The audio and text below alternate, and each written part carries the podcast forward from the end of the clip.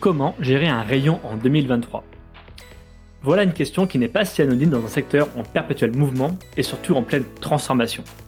Je suis Jonathan, éditeur du site Je bosse en grande distribution, et j'ai eu cette idée de créer une mini-série de 10 épisodes pour faire un état des lieux des grandes questions que se posent les managers et futurs managers de la grande distribution. Dans ces podcasts, on va parler management, merchandising, négociation, assortiment et plein d'autres sujets qui vont sûrement vous intéresser, vous qui travaillez en grande distribution. Alors deuxième question Philippe, quand on parle de grande distribution, on parle souvent de management de l'ancienne école, très directif, très autoritaire, et ça c'est une étiquette qui colle encore beaucoup à la peau de la grande distribution, alors que les choses ont bien entendu évolué.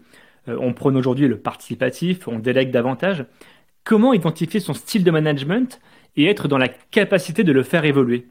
Alors effectivement, euh, moi je fais partie euh, un peu plus de l'ancienne génération et, j'ai connu euh, un management à la dure, un management directif, voire très directif, qui aujourd'hui ne passe plus. On ne peut plus manager les nouvelles générations comme on pouvait manager les équipes par le passé. Donc, on peut identifier finalement quatre grandes catégories de, de style de management. le style directif, euh, où on est là pour imposer, euh, on décide tout, centralisation du pouvoir, et on ne tolère pas de marge, ni d'erreur, euh, ni de discussion par rapport aux consignes.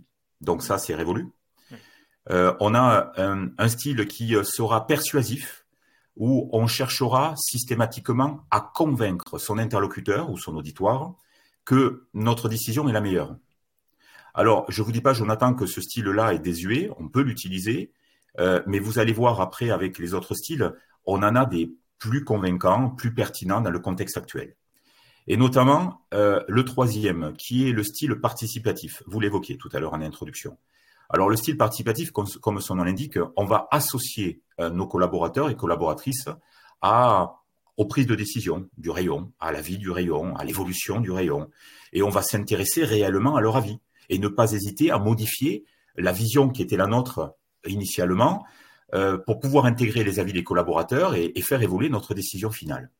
C'est un style louable, euh, pertinent et qui, colle totalement euh, au contexte actuel. Mais j'en ai un autre, un autre que je trouve encore plus pertinent, encore plus efficace. C'est le style délégatif. Alors, euh, on va surtout l'utiliser lorsqu'on est manager de secteur vis-à-vis des managers de rayon et lorsqu'on est directeur ou directrice vis-à-vis de nos managers de secteur notamment. Mais nous pouvons aussi l'utiliser quand on est manager de rayon vis-à-vis de nos collaborateurs. Alors, en quoi il consiste? Finalement, je le résume à un sigle, la DPO, c'est-à-dire la direction par objectif. Moi, j'adore. J'adorais ça, diriger mes équipes.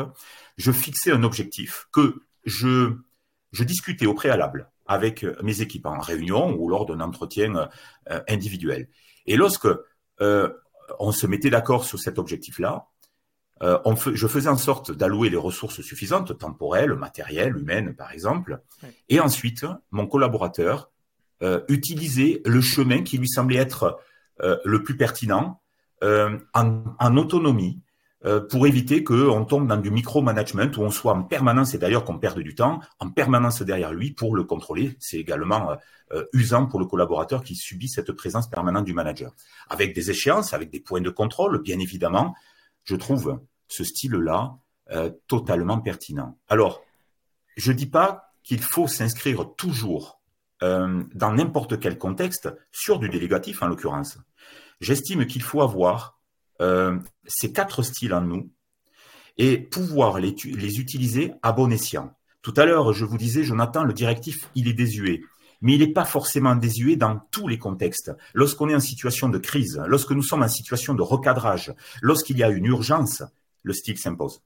Par contre, de manière récurrente, surtout pas, et on basculera vers du, du participatif et du délégatif. Mais vous voyez, adapter son style à son environnement. Et ça, c'est pas toujours évident. Alors c'est important en effet de, s'adapter, je vous rejoins. Il euh, ne faut pas oublier que certaines personnes aiment avoir un cadre de travail euh, rigide hein, quand ils démarrent dans un rayon, euh, afin d'avoir des bases et de prendre le rythme. Mais rien n'empêche ensuite d'être beaucoup plus souple pour améliorer le, le, quotidien de chacun. une question peut-être sur la DPO. Quel type d'objectif peut-on fixer à son équipe?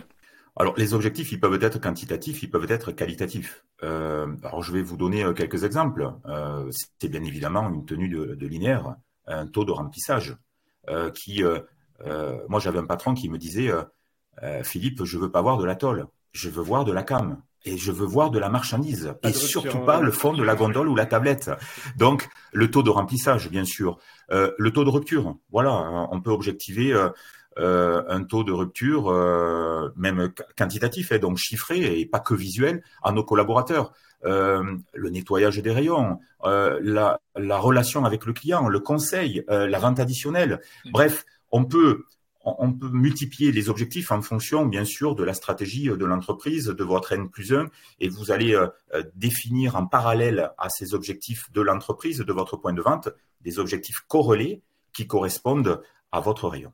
Alors, je reviens peut-être sur un point. Tout à l'heure, euh, Jonathan, vous m'avez interrogé et j'ai pas suffisamment répondu. Vous m'avez dit comment on, définit, on autodéfinit son style de management. et là, c'est difficile. Parce que lorsque euh, je coach des, euh, des managers et des directeurs et des directrices, euh, je me rends compte que la vision qu'ils ont de leur management n'est pas forcément celle qui est, qui, est, reflétée en fait dans leur pratique au quotidien. Et, et c'est là où c'est dangereux.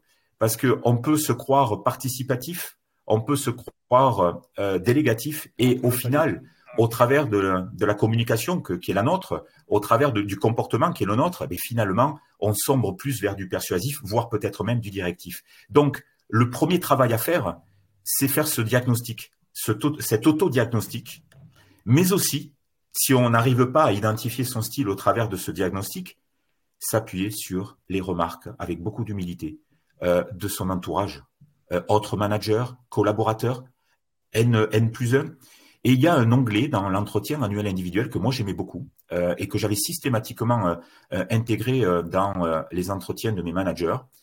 Au terme de l'entretien, lorsqu'on a évalué nos collaborateurs, j'insistais sur le fait que le manager pose à son tour la question à son collaborateur ou à sa collaboratrice, lui demander qu'est-ce que tu penses de mon style de management, de la relation qui est la nôtre, de ton bien-être dans le service et dans la relation que tu as avec moi.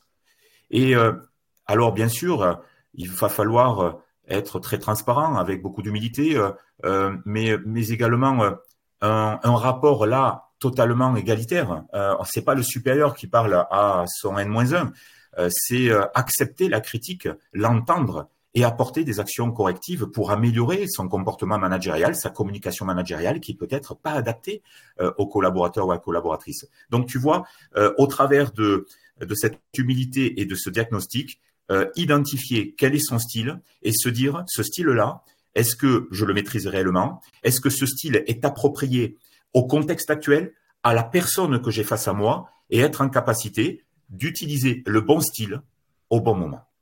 D'où l'intérêt aussi d'instaurer cette sincérité, cette transparence tout au long de l'année avec ses équipes pour avoir des retours euh, le plus pertinents possible. Exactement, Jonathan. Si euh, on n'accepte pas la critique, si on hausse le ton, si euh, on est un, manager directif, comment voulez-vous que les équipes vous remontent une critique qu'ils n'oseront surtout pas, par crainte de se faire sanctionner, que vous haussiez le ton. Donc c'est donc un travail tout au long de l'année avec une approche empathique euh, une disponibilité, une écoute euh, qui permettra aux, collaborateurs de vous exprimer librement euh, ce qu'ils pensent de la vie du rayon, de vous et de ce qu'il faudrait faire demain. On a besoin de la, du regard de nos collaborateurs pour construire le rayon de demain. Merci pour vos réponses. On passe à la troisième question. Merci d'avoir écouté cet épisode. Si le format ou l'épisode vous ont plu, n'hésitez pas à ajouter une note ou un commentaire sur les plateformes d'écoute. Je vous invite maintenant à passer à une nouvelle question dans un nouvel épisode. A tout de suite.